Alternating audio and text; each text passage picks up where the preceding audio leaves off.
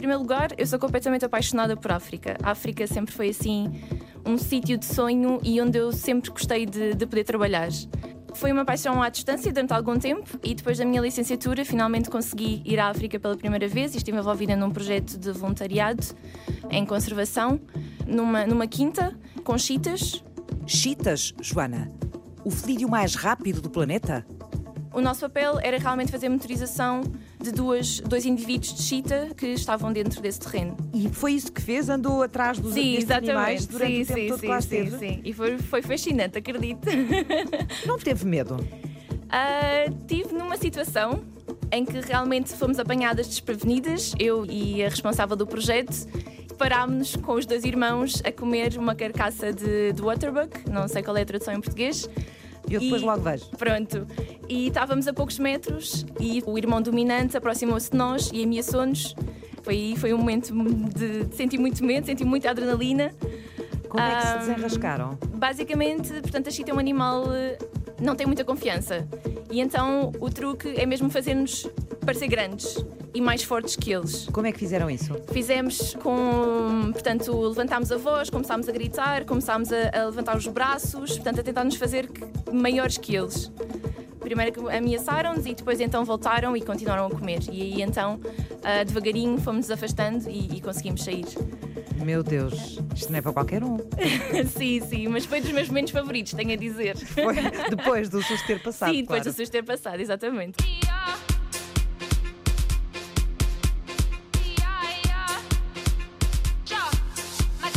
kwani mnataka majozi aje ama nini nyie hamia ligi mbona mwenzaka nasema napenda lakini yeye haniambii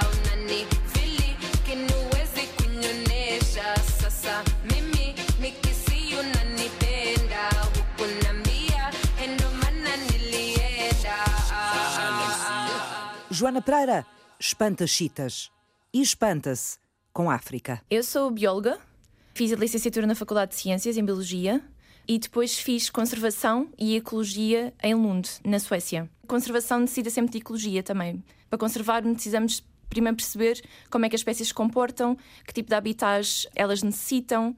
Portanto, estão sempre interrelacionadas uma com a outra. Uhum, Portanto, a ecologia produz conhecimento que ajuda depois à conservação ou a Exatamente. criar estratégias de conservação. Exatamente. E porquê é que esta área era uma área tão apetecível para si, a questão da conservação?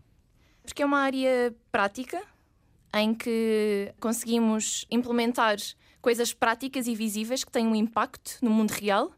E, portanto, essa parte prática de resolver problemas do mundo real é o que sempre me fascinou. Prática, para a bióloga destemida, quer dizer ação.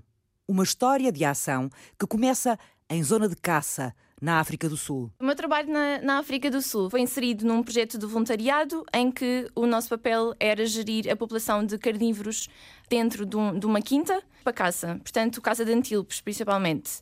E, portanto, as pessoas não querem carnívoros nesses terrenos porque A caçar querem... os antílopes. Exatamente, porque estão a competir com os recursos. E então o nosso papel era um bocadinho arranjar aqui um equilíbrio em que as pessoas conseguissem ainda caçar os antílopes, mas conseguissem também ter carnívoros e contribuir para a conservação daqueles carnívoros naquela quinta. Portanto, não dar cabo dos carnívoros, não é? Por Exatamente. causa da Portanto, caça. era arranjar aqui um equilíbrio. Esteve quanto tempo nessa quinta a observar as chitas? Tive cerca de três semanas a um mês. Elas tinham um, um chip, uma espécie de chip, é Tinha isso? uma, um, um Uma colar, um colar GPS, sim. Hum. Que permitia, portanto, perceber onde é que elas Onde é estavam, que elas estavam, e depois observar os comportamentos delas e como é que era ah, o dia a dia delas na, na prática, não é? Sim. Que informação é que recolhia, Joana, enquanto observava estes animais? Portanto, a informação que recolhíamos era do, do colar GPS. Conseguíamos perceber onde é que eles andavam no terreno, onde é que eles dormiam, todo e o movimento. perceber se eles comiam ou se não comiam Sim, é conseguia-se que perceber pela, pela barriga, se estava cheia, se não estava, se eles estavam saudáveis. Ah, mas isso já não era através do GPS, Não, é? isso já não, isso já era através da observação. Teve alguma informação sobre como é que estes animais se comportam, não é? Exatamente, Ou teve sim. que estudar como é que eles se comportam. Claro, claro. E como reagir também se, pronto, por acaso aconteceu, mas realmente se, se acontecesse, como é que eu me deveria comportar também. O frente a frente com as chitas, na altura em que devoravam uma carcaça de waterbuck. Ah, waterbuck é um antílope de grande porte que vive em África, junto dos cursos de água. Mas dizia, os olhos nos olhos, com as chitas, não demoveu Joana Pereira da vida que pretendia levar. Fui-me fascinando também pela temática dos conflitos entre as pessoas e os animais selvagens, que é um tema muito atual e muito controverso e que existe há imenso tempo, uh, mas de alguma forma ainda não se conseguiu arranjar medidas eficazes para combater ou para diminuir estes conflitos. Mas foi uh, em 2017, quando eu fiz um estágio na Croácia, com a Bolsa Erasmus. Estive um ano na Croácia e estive na, na, Faculdade de Medicina Veterinária a trabalhar com um grupo de investigação e gestão do urso pardo na Croácia. E foi esse trabalho em que os investigadores trabalhavam muito em cooperação com os caçadores, porque na Croácia o, o urso pode-se caçar legalmente, e o trabalho que estes investigadores faziam era um trabalho muito de cooperação. E eu fiquei fascinada como é que, porque normalmente investigadores e caçadores, a relação é sempre muito controvérsia, porque as, as é complicada, são, é, é complicada, as percepções são muito diferentes, os interesses são diferentes, e fascinou-me imenso como é que realmente os investigadores cooperavam tanto com os caçadores. E os caçadores, imagino eu também. E os caçadores os com os investigadores, exatamente. O que quer dizer que isso também lhe mostrou uma saída para a conservação ou para esta questão da gestão dos conflitos, ou seja, havia possibilidade dos dois lados da barricada se entenderem de alguma forma, não é? Exatamente, e a meu ver, eu acho que é mesmo a única forma, é mesmo trabalhando com os dois lados. A biologia da conservação surge como uma, uma área científica chamada de crise. Paulo Célio Alves, biólogo e investigador do Centro de Pesquisa em Biodiversidade e Recursos Genéticos da Universidade do Porto. Como também surgiu a biologia do cancro, porque havia um, uma doença e que era preciso estudar essa doença com pormenor, porque estava, portanto, a atingir de uma forma dramática os humanos. Houve uma reação pela comunidade científica de criar uma área específica para a biologia do cancro. A conservação foi criada, de certa forma, da mesma maneira, isto é, havia problemas nos anos 80, começou-se a perceber das primeiras espécies de extinção, e isso é uma coisa reativa. É preciso pôr a comunidade científica a trabalhar na conservação. Desde essa altura, as ferramentas que existiam nessa altura, em termos hum. científicos, para trabalhar a questão da conservação, até hoje, houve uma grande evolução. Muita, muita evolução. Por exemplo, a eh, genética foi Por, fundamental. Exatamente, que é a minha, a minha área de trabalho. A genética, de facto, começa a ser já uh, comumente aceita como uma das ferramentas que tem proporcionado formas mais eficientes de fazer conservação. Já não é necessário andar pelo campo a recolher espécie a espécie para depois saber que espécie é que lá existe. Hoje em dia pode-se correr a ferramentas, por exemplo, do chamado DNA ambiental.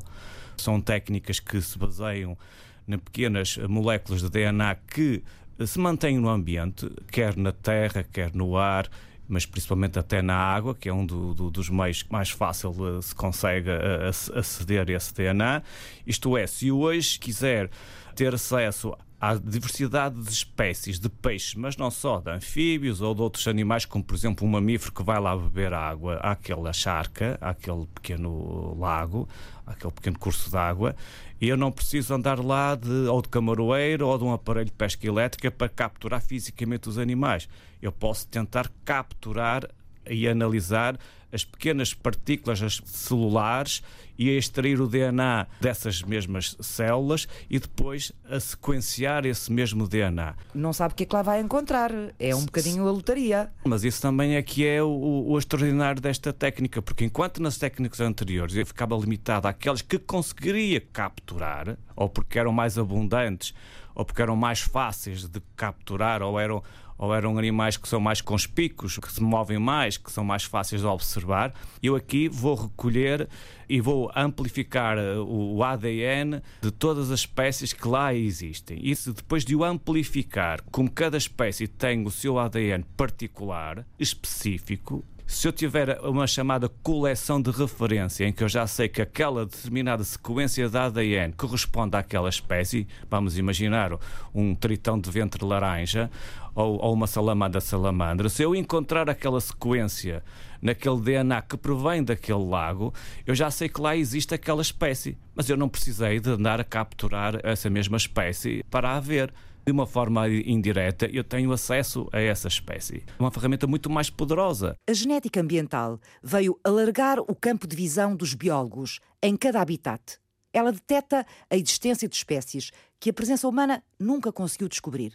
Mas além de contribuir para um retrato mais exato da biodiversidade, a informação genética que existe no ambiente torna a monitorização das espécies mais eficiente. Porque se a gente foi lá este ano à- àquele lago e fez essa amostragem, se calhar podemos ir todos os anos a esse mesmo lago e tentar fazer uma monitorização da tal diversidade biológica. E perceber se há alguma espécie que deixou de estar. Exatamente, que se deixou de estar, se há outras que não existiam e começaram a estar, por aí fora. Não é? Isso é preciso, depois, como é óbvio, uma sequência de algum tempo para se poder tirar conclusões, não é? Claro que sim, isso, isso talvez isto seja um dos problemas mais difíceis de, de perceber na questão da biologia da conservação. Na conservação não, não é possível, não se compadece com o simples facto de eu ir lá tirar uma fotografia neste ano e depois deixar de a tirar durante 10 anos. Porque depois eu não consigo perceber o que é que está a acontecer. Se de determinado momento não existe aquela espécie, pode ser o simples facto de eu não a ter eh, apanhado naquele momento, mas no ano seguinte ela lá estar. E, e foi uma questão eh, casuística. Ou se eu vou lá dois ou três anos consecutivos e não encontro aquela espécie, então eu começo a ter aí certezas da, da- da sua não ocorrência. Os estudos de conservação necessitam essa tal regularidade. E a palavra monitorização, ela própria diz que deve ser uma coisa que deve ter um caráter regular. Em termos de conservação da natureza, os pontos mais sensíveis, mais vulneráveis e que exigem mais atenção são as pouquíssimas relíquias de floresta que há em Portugal, como a Mata da Albergaria no Jerez, como o Ramiscal, etc. Portanto, salvar esses bocadinhos. São eh, as zonas úmidas, nomeadamente as que ficam no litoral, eh, desde o Rio Minho, enfim, por aí abaixo, Ria de Aveiro, Estuário do Tejo, que são importantíssimas eh, para apoio às migrações das aves. E são depois as regiões do interior que são também importantes para uma série de outras espécies, nomeadamente as arribas do Douro, as arribas do Tejo eh, e outras zonas importantes para as grandes aves de rapina. O Fundo para a Proteção dos Animais Selvagens mantém um olhar de falcão sobre as áreas mais importantes do país, para as espécies bravas. Nuno Gomes de Oliveira tem tantos anos de ambientalista quantos os da história da conservação, iniciada há 40 anos. Ora bom, a ameaça de todas as espécies de fauna e flora decorre, obviamente, da transformação do território. Portanto, a fauna e a flora adaptou-se a um determinado território. Há uns séculos atrás, em Portugal, não havia 10 milhões de pessoas, havia 2 ou 3 milhões, não é? Que viviam da agricultura. Portanto, o território era um território de baixa densidade populacional e de agricultura não industrial, da agricultura familiar. Isso foi-se transformando, o território foi-se transformando e as espécies, obviamente, também se foram adaptando ou desadaptando, ou desaparecendo dessa evolução do território. Começou em todo o mundo, não só em Portugal, começou pelos grandes mamíferos, que foram os que primeiro sentiram a concorrência com o homem, e depois foi por aí fora até aos tempos mais modernos, em que a poluição, o excesso de uso de pesticidas, o exce- o excesso de uso de adubos, etc., prejudicou e eliminou uma série de outras espécies, nomeadamente de insetos, que são importantíssimos e que foram muito afetados por uma agricultura industrial. Há alguns espaços para proteção?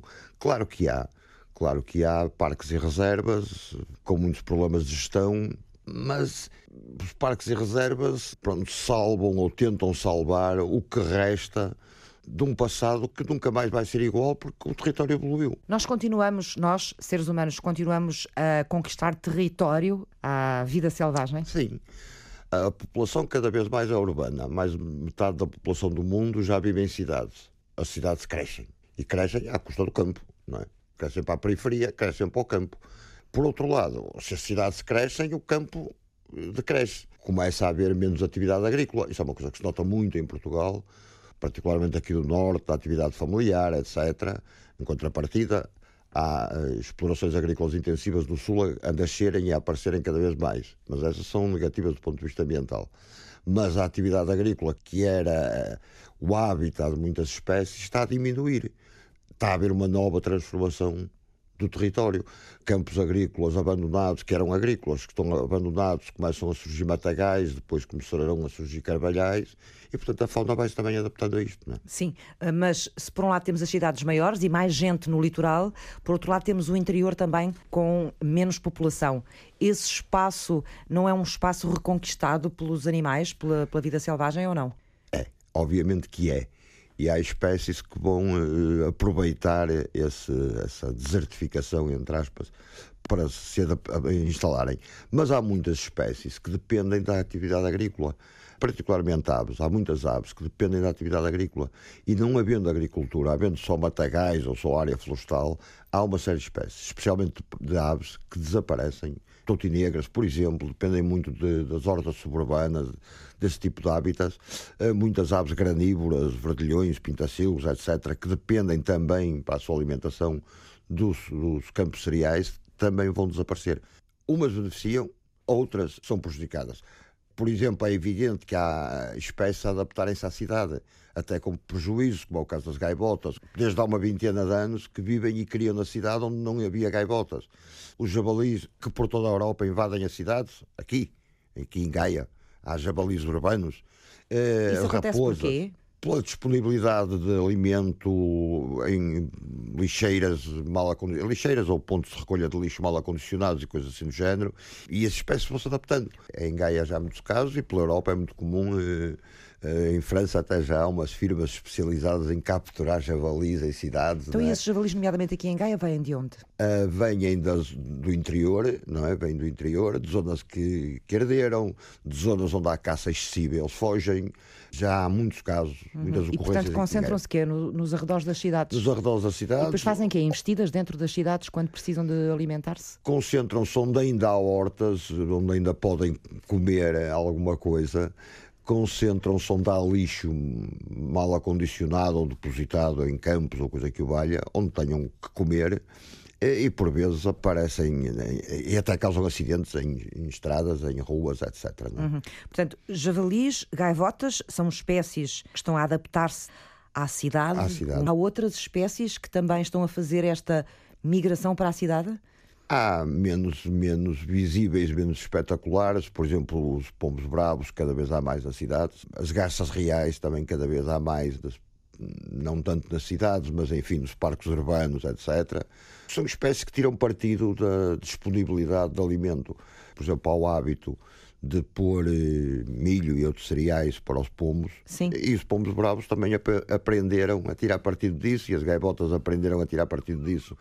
E, por outro lado, a segurança que sentem nas cidades, porque as cidades não se caça. Não, não sentem que é a ameaça dos predadores. Não é sentem a ameaça dos predadores, não sentem a ameaça do predador humano, portanto estão mais seguros, sentem-se mais seguros. Depois há as sobrepopulações, muitas vezes, que é o caso, por exemplo, das gaivotas já e das, pois, dos pombos. Os problemas associados, é evidente. O caso das gaivotas, que não podemos generalizar, porque gaivotas há várias espécies Sim. e o problema é só de uma espécie, ah, que é, é a gaivota de patas amarelas que é a que está de facto a causar problemas de várias ordem, desde danificação de edifícios, problemas de saúde pública na medida que os seus excrementos, quando secos e espalhados em pó pelo ar, são, eh, são perigosos, são um caldo de bactérias e de fungos, não é? Causam problemas também porque são muito atrevidas e vão às mesas das esplanadas roubar os croissants, não é? Mas isso deve-se ao facto, primeiro, a população aqui na região do Porto aumentou muito devido às lixeiras. Felizmente, as lixeiras já são hoje uma coisa um bocado do passado, praticamente já não há, lixeiras municipais já não há, eh, há pequenas lixeiras eh, clandestinas, mas há ainda fontes de alimentação muito grandes para, para as gaivotas. Se, for, se passar uma manhã, na, por exemplo, na Praça da Batalha do Porto, vai ver muitíssima gente a chegar ali com sacos de pão, com sacos de milho e a deitar no chão para, alimentar pomos e até para as gaivotas, não é? As aves, sim. Se for a uma zona pesqueira, à furada ou a matozinhos ou o que vai ver as pessoas a deitarem os restos de peixe para as gaivotas. Portanto, há uma quantidade enorme de alimento que faz com que a população aumente. São os novos habitantes das cidades, adaptados ao modo de vida e à alimentação humanas. Quais são os novos desafios da coabitação entre a vida selvagem e os seres humanos? Como se gerem os conflitos? Que perspectivas abre a genética ambiental à preservação da biodiversidade? Que riscos e desafios acrescentam a tudo isto as alterações climáticas? Como é que o amanhã, da diversidade das espécies, molda o nosso próprio futuro? As perguntas regressam ao ponto de partida, na segunda parte. Até já! Eu queria imenso ir trabalhar para a África. Joana Pereira, investigadora do Centro de Ecologia da Universidade de Lisboa. Queria trabalhar em conflitos e, portanto, a minha ideia era realmente estruturar um projeto para me candidatar a doutoramento em conflitos.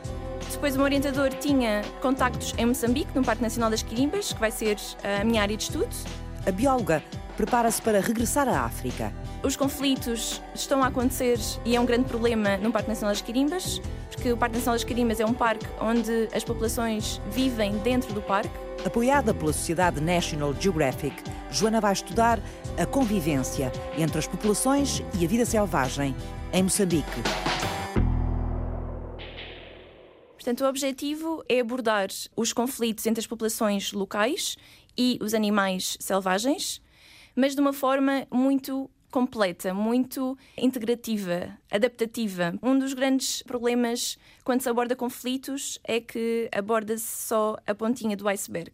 Aborda-se os conflitos práticos, portanto, os danos materiais e económicos, e não se aborda todas as questões subjacentes que estão para trás. Quais são as outras? É muito importante, quando se está a abordar conflitos, perceber o contexto onde nos encontramos. O meu objetivo é realmente perceber o contexto social, económico, político, ecológico das espécies também, portanto tem que ser sempre, as espécies têm que estar sempre também uh, integradas. E com esta informação multidisciplinar, conseguir então sugerir, em conjunto com as populações locais, medidas ou soluções que possam diminuir estes conflitos. Portanto, vai para lá. Eu vou para lá. Para o Parque Nacional das Quirimbas. Que fica aonde? Que fica no nordeste de Moçambique, na região de Cabo Delgado. O que é que já sabe sobre este parque? É um parque onde as populações locais estão a viver dentro do parque. Tem cerca de 166 mil pessoas a viver dentro do parque. O parque é constituído por uma zona terrestre e uma zona marinha, que são as ilhas, e uma zona tampão à volta do parque. No parque Existem cerca de 154 comunidades, portanto, aldeias. É um parque que tem uma riqueza de biodiversidade muito elevada, tem uma série de megafauna, portanto, elefantes, leões, leopardos. Há uma grande florestação e uma grande exploração dos recursos naturais dentro do parque.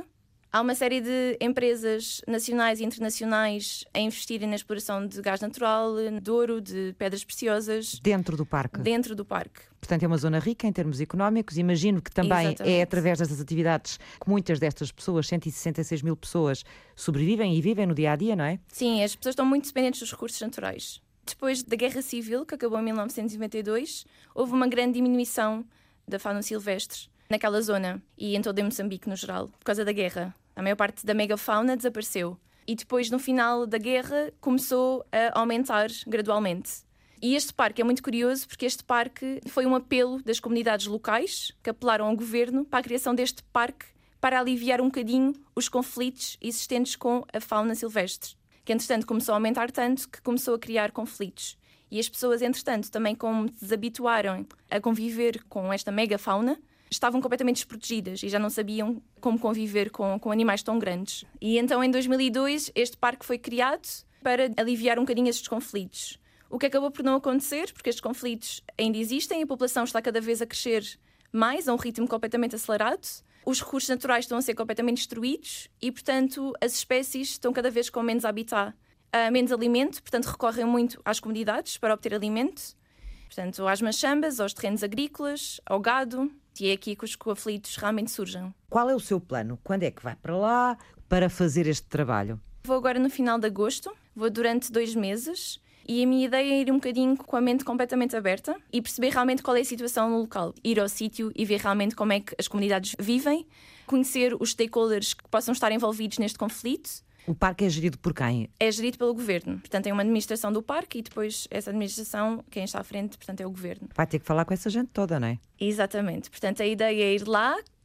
reunir os stakeholders, perceber, portanto, se as pessoas estão realmente interessadas em resolver estes conflitos e de que forma. Mais importante ainda é perceber que tipo de interações é que eles têm uns com os outros. E depois, a nível das comunidades, é mesmo ir um bocadinho como observador participativo. Perceber como é que as pessoas vivem, quais são as suas maiores necessidades, o que é que as pessoas procuram, como é que é o dia a dia, que tipo de relações é que eles têm com os animais. Uhum. Entender bem as pessoas antes Exatamente. de se pôr a fazer perguntas. Exatamente. Ah, exatamente. isso vai obrigá-la a viver no meio delas ou não? Sim, vai, vai, sim. Portanto, vai viver no parque. Sim, vou estar alojada em Pemba, mas depois com excursões, sim, ao parque durante algumas semanas. Esta é uma primeira fase de recolha, digamos assim, e depois vai pegar nesse material e regressa a Portugal, é isso? Sim, regressa a Portugal. Depois a segunda fase é realmente mesmo mapear realmente os conflitos, portanto os danos económicos, materiais, onde é que eles estão a acontecer, em que zonas. E depois então, com esta informação toda, tentar junto das comunidades e com as comunidades arranjarmos soluções que possam mitigar estes conflitos. Gerir conflitos entre a vida humana e a vida selvagem, que se exprimem num mesmo território, é uma necessidade de sempre na conservação da natureza. É e será. É um problema ancestral, é um problema desde que há homem e será um problema eterno. Aliás, nós próprios humanos temos um grande conflito com a biodiversidade, com os vírus e bactérias que nos põem doentes, não é? É um grande conflito que a medicina tenta resolver. Nuno Gomes Oliveira, presidente do Fundo para a Proteção da Vida Selvagem. Ao nível da agricultura e da pastorícia, é claro que o conflito dos pastores com os grandes predadores é um conflito eh, histórico e que hoje é menor que no passado, porque há menos predadores e há menos, e há menos rebanhos, não é? E também há formas modernas de resolver ou de minimizar o problema, cercas elétricas, cães de gado que estão a começar outra vez a ser muito usados, etc. Mas o problema, obviamente, que existe. Querem com o pastor, quer com o agricultor. Viados que vão alimentar-se a hortas, a campos agrícolas, jabalis que embatem batatais, etc.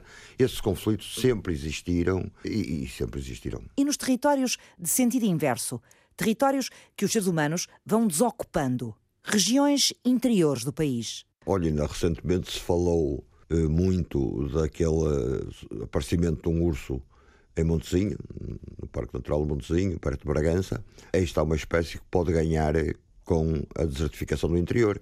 É uma espécie que precisa de amplas áreas seminaturais, não digo naturais porque áreas naturais na Europa não existem, já são todas transformadas pelo homem há muitos séculos, mas que precisa de vastas áreas seminaturais, não povoadas, pode ganhar com isso, ganha o lobo, ganham em geral os mamíferos maiores os que precisam de mais espaço ganham com a desertificação do interior. Podem ganhar as aves de rapina florestais, os açores, os gaviões, mas essencialmente ganham os grandes mamíferos. O urso extinguiu-se em Portugal, provavelmente por causa da perseguição, na medida em que o urso competia também com os pastores, competia com os apicultores, porque atacava as colmeias. Aliás, ainda hoje existem na zona dos Jerez e não só uns muros para proteger as colmeias, é? Portanto, é uma espécie que provavelmente desapareceu por causa disso. Outras desapareceram pela perseguição para a carne. O caso dos veados, o caso dos, da cabra brava, tal, era a perseguição para a carne. Hoje há medidas de segurança dos rebanhos muito maiores, há muito mais rebanhos estabulados, portanto em estábulo e não, e não à solta nas serras, em liberdade, portanto há menos conflito. Uma das grandes dificuldades que a biologia da conservação tem, a conservação das espécies, é nós sabermos qual é o valor de uma espécie. Paulo Célio Alves, investigador em genética ambiental da Universidade do Porto. Acho que nenhum de nós sabe dizer qual é o valor de uma espécie. Conseguimos dizer o valor de praticamente tudo, de uma obra de arte, de um edifício. Valor monetário. De um valor monetário. Mas o problema é que muitas vezes isso, isso depois está associado ao investimento que se acha que se deve fazer na conservação. Porque se aquela espécie não tem o valor, qual é o valor que eu vou dar para a sua monitorização? Há coisas que não têm valor, mas por outro lado há uma nossa responsabilidade. É a responsabilidade da geração atual de preservar as espécies para as gerações futuras. Mas deixe-me só dar um exemplo que talvez permita às pessoas perceberem. Toda a gente, uh, hoje em dia, uh, a maior parte das pessoas tem cães, tem animais domésticos, mas em particular os cães, e acho que era impensável uh, viver no mundo sem estes animais domésticos, o tal maior amigo do homem. Se nós pensarmos de onde é que surgiram os cães, os cães surgiram, foram domesticados de uma espécie selvagem que ainda hoje existe, que é o lobo o que é que seria do mundo se, antes da domesticação do cão através da espécie selvagem lobo, naquela altura os humanos já tivessem extinguido o lobo. Portanto, não havia lobo, logo não havia cão.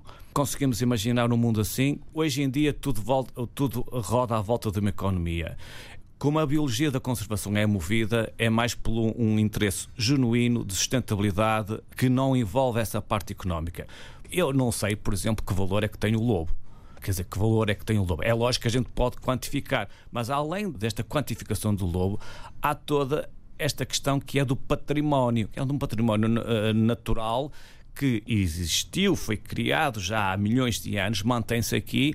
Eu acho que aqui a nossa obrigação é simplesmente de o preservar. Acontece que a proteção em Portugal, a proteção das áreas naturais e outras, outras proteções, residem apenas no Diário da República. Não saem das páginas do Diário da República. Não saem como? Cria-se um decreto a dizer que Montezinho é Parque Natural ou Jerez é Parque Nacional e depois, na prática, não há gestão nenhuma do território. Margaraça, por exemplo, é paisagem protegida.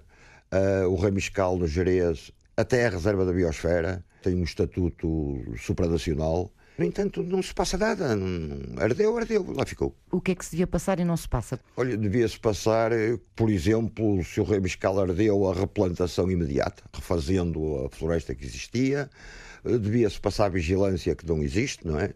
Para evitar, nomeadamente, a questão dos, dos, incêndios e a questão também dessas matas. Um, um dos problemas é a pastorícia descontrolada, nomeadamente com vacas e bois nas serras que descontroladamente eh, vão dar cabo das plantas. É a própria atividade da população. É a própria atividade zonas. da população. Mas que não isso... tem um controle, é isso? não tem um ordenamento, porque tudo é compatível, não é? Não há aqui incompatibilidades. A pastorícia nas serras até é benéfica para uh, diminuir eh, os matagais e evitar a propagação de incêndios. Tem é que ser controlada. Não se pode ir pastar para uma zona que foi florestada uh, anteontem. Não é? Claro, Porque falta o quê? Orientação? Alguém que... Falta de orientação. Falta de orientação. A tal gestão que possa criar este equilíbrio, é Sim, nomeadamente uma gestão de proximidade que as áreas protegidas não têm. As áreas protegidas são dirigidas à distância são dirigidas a partir de Lisboa, muitas coisas que impedem a boa conservação das áreas protegidas. Será que as novas ferramentas da genética ambiental podem ajudar a resolver problemas atuais da monitorização das espécies? Pelo menos nas zonas protegidas? Sim, sim, sim, sim, sem dúvida. Uh, embora haja aqui um desfazamento entre a aplicação destas novas tecnologias pela comunidade científica e académica e, digamos, eh, os chamados praticantes da conservação, as pessoas que estão no terreno a fazer atividades de conservação. Não há uma ligação entre as duas coisas, entre quem estuda estas coisas e quem faz a gestão de zonas protegidas, por exemplo, ou de áreas eh, mais sensíveis do território? há uma ligação muito pequena que deveria ser eh, muito mais intensificada e apoiada. Infelizmente, tem poucos recursos para fazer este trabalho de motorização e, claro, quando eh, estas, estas metodologias que na teoria são mais caras do que as moderações tradicionais, causam logo um certo bloquear. Mas sim, têm sido aplicadas. Eu posso lhe dar vários exemplos. Um deles, que eu acho que é um dos mais emblemáticos, várias já populações alcateias de, de, de, lobo em Portugal e em Espanha, de lobo ibérico, estão a ser monitorizadas geneticamente. Com o ADN que se consegue extrair de uma fezes, de um excremento de lobo, nós conseguimos obter o seu perfil genético e também a história desse animal, com as suas relações de parentesco ou dos sítios onde é que ele tem andado. Por exemplo, se ele está numa determinada alcateia, conseguimos perceber se ele sempre tem estado naquela alcateia ou se veio de uma alcateia vizinha. Como é que sabem isso? Porque há diferenças genéticas há diferenças genéticas, populações? porque cada indivíduo, isso é uma das maravilhas da genética, do ADN, ele consegue ser único para cada indivíduo. Temos as ferramentas, mais ainda, neste momento posso dizer que temos as pessoas já especializadas para o fazer. Nós precisamos agora de encontrar os meios para o colocar no terreno. Falta uma estratégia em geral para a conservação falta-nos levar a conservação a sério. Há pouco tempo, há uma, uma ou duas semanas, vinha um relatório que foi altamente noticiado de um milhão de, de espécies que podem estar em extinção. E nós continuamos ainda a ponderar se vamos ou não fazer uma monitorização genética do lobo. E, e, nós, e nós só falamos do lobo, mas esquecemos de todas as outras espécies. Este relatório que foi agora lançado dizem que provavelmente 40% das espécies de anfíbios em todo o mundo estão a extinguir-se. Cerca de 30%, um terço dos mamíferos de todo o mundo estão a extinguir. A interferência do homem nos ecossistemas é cada vez maior. Havia ecossistemas que, de certa forma, pela sua imensidão, ainda não estavam tão explorados como, por exemplo, os oceanos. Neste momento, já mais de 66% do, dos oceanos já são explorados e têm, digamos, intensa intervenção humana. Portanto, nós estamos a chegar a um ponto que podemos chegar mesmo a um limiar de, de ruptura. Somos uma praga. Somos uma praga. Sem dúvida. Mas estava-me a falar de, de levarmos a conservação a sério e eu queria perceber se, nomeadamente, naquelas zonas que estão identificadas e que nós temos identificadas como zonas de conservação específicas, que têm alguma proteção ou deviam ter, entre aspas, do ponto de vista legal e da sua classificação. Nessas zonas também a monitorização não acontece de forma sistemática, pelo menos nesses espaços? Quer dizer, eu, eu sou muito crítico relativamente a isso, porque de facto o que eu tenho observado é exatamente o contrário. Eu já trabalho em conservação, em biologia da conservação há, há 30 anos e posso lhe dizer que nunca tive tanta dificuldade em trabalhar nesta área como agora. Porquê? Eu comecei por fazer trabalhos de monitorização uh, na Serra da Estrela, no Parque Natural de Costa Vicentina, no Parque Natural do Val de Guadiana e hoje em dia essas áreas lutam por manter um quadro técnico e de vigilantes para manter os mínimos, sem qualquer capacidade de atuação. Por questões de decisões eh, administrativas, perderam eh, uma direção, não tem um diretor, não tem um interlocutor direto. Então quem é que toma conta destas zonas? São os chamados departamentos. São os departamentos, são, são, são zonas mais alargadas. Por exemplo, quem é o responsável pelas diferentes áreas de, de parques de natureza e áreas protegidas no Norte é um, um, um, diretor de um departamento de toda a região Norte. Aquela ideia de nós irmos a um parque e sabermos com quem eh, a gente vai falar, porque ia falar, por exemplo, com o diretor do parque, a pessoa que estava a coordenar todo o trabalho, isso perdeu-se. Provavelmente foi uma estratégia feita com um, um sentido de optimização de recursos e de tornar as coisas mais eficientes. A meu ver, acho que foi, foi um falhanço. Foi um uhum. falhanço para a conservação. Perdeu-se a proximidade da gestão. Porque se perdeu a proximidade exatamente da gestão. Porque, como é óbvio, a mesma pessoa não pode estar com o mesmo grau de preocupação e conhecimento em cinco áreas ou, ou, mais áreas protegidas. Portugal, curiosamente, tem um grande número de áreas que são protegidas. Só que depois a proteção na realidade e a monitorização que é feita nessas áreas protegidas, ou que deveria ser feita nessas áreas protegidas, basicamente é inexistente. Uhum. Não se passa nada. Quer dizer, a Barrinha dos Moris aqui ao nosso lado é a rede Natura 2000. No entanto, acaba de ser destruída pela Polis Aveiro com a construção de uns passadiços lá por cima que devassaram aquilo tudo.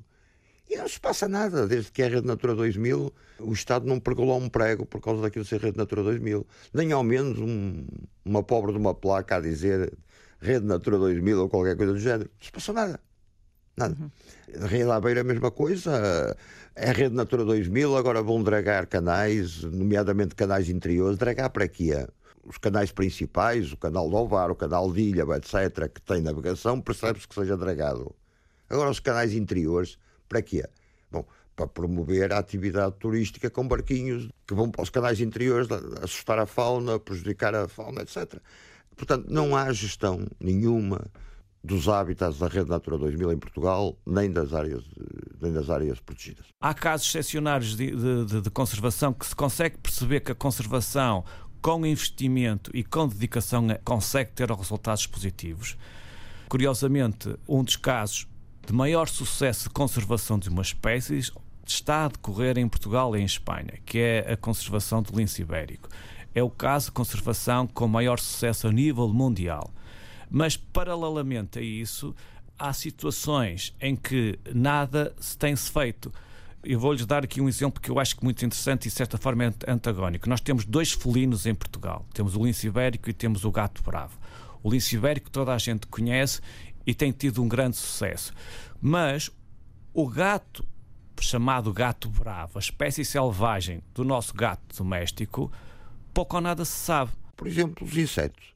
Eu, eu lembro-me de fazer uma viagem, não há muitos anos, do Porto a Lisboa ou do Porto ao Algarve e ter que parar a meio da viagem para limpar o para-brisas dos insetos que se eu, desculpa a expressão, esborrachando no para-brisas, hoje vou daqui ao Algarve não tenho que limpar o para-brisas. Não há insetos. Não existem insetos. Portanto, Os mais emblemáticos, as pessoas olham para eles. Toda a gente se preocupa muito com o panda e com essas coisas. Mas é preciso pensar nos menos emblemáticos e que são a sustentação de todo o resto, nomeadamente os insetos. Parem, por favor, um minuto e pensem o que é que seria o mundo sem insetos? Não havia mundo. Porque nós precisamos de polinizadores, porque senão nós não temos as nossas árvores de fruto, não temos as nossas flores, sem flores não existem uh, os insetivos, portanto deixa de para tudo. Não é? Será que é difícil promover a diversidade no nosso jardim para ter uh, polinizadores? Não é como em tudo, sabendo que há pessoas que estão a, a, investigar e a trabalhar na área da biologia de conservação, deixamos para eles esse ónus de eles estão a fazer o trabalho, estão a fazer conservação. Há parques, há áreas protegidas que devem estar a proteger as espécies, portanto, e estamos a deixar que alguém faça esse trabalho da conservação. Isto não é necessariamente assim. Uh, nós todos podemos fazer conservação. Por exemplo, para ajudar a conservação dos anfíbios, pode bastar fazer uns pequenos lagos Será que algumas pessoas nos seus jardins poderão fazer charcas? Eu creio que há um grande número de pessoas que podem fazer uma charca. Fazer uma charca é uma coisa tão simples tão simples e vamos ter já aí um, um, um certo uh, conjunto de anfíbios e arranjar um habitat para, para, para, para esses mesmos anfíbios. Eu gosto muito de fazer jardinagem. É lógico que há aquela tendência de querer de que um bom jardim é um jardim que tem relva verde, totalmente homogénea, e muito limpinho, sem folhas, sem pedras. Ora bem, tudo isso é o, o que é pior para as espécies. O que as espécies precisam é de diversidade. Precisamos de um jardim, mas tem que ter diferentes plantas, colocarem umas pedras por causa das lagartixas que até uh, uh, gostam-se de esconder, e isso são todas pequenas ações que está nas nossas mãos. Nós podemos fazer isso. É tão fácil de fazer estas pequenas ações de conservação fizeram este programa. Joana Pereira. Vai sozinha. Vou sozinha, Assim sim. como foi para a África do Sul. Sim, sim. É uma aventureira. Sim, sim. A minha vida tem que ter aventura, senão não vale a pena. E vai sem receios? Um, tenho alguns receios, mas, mas vou entusiasmadíssima e cheia de vontade de começar a trabalhar e, e de conhecer aquele sítio maravilhoso que deve ser Moçambique. Paulo Célio Alves. As nossas crianças conhecem melhor e até sabem os nomes científicos das espécies extintas como os dinossauros.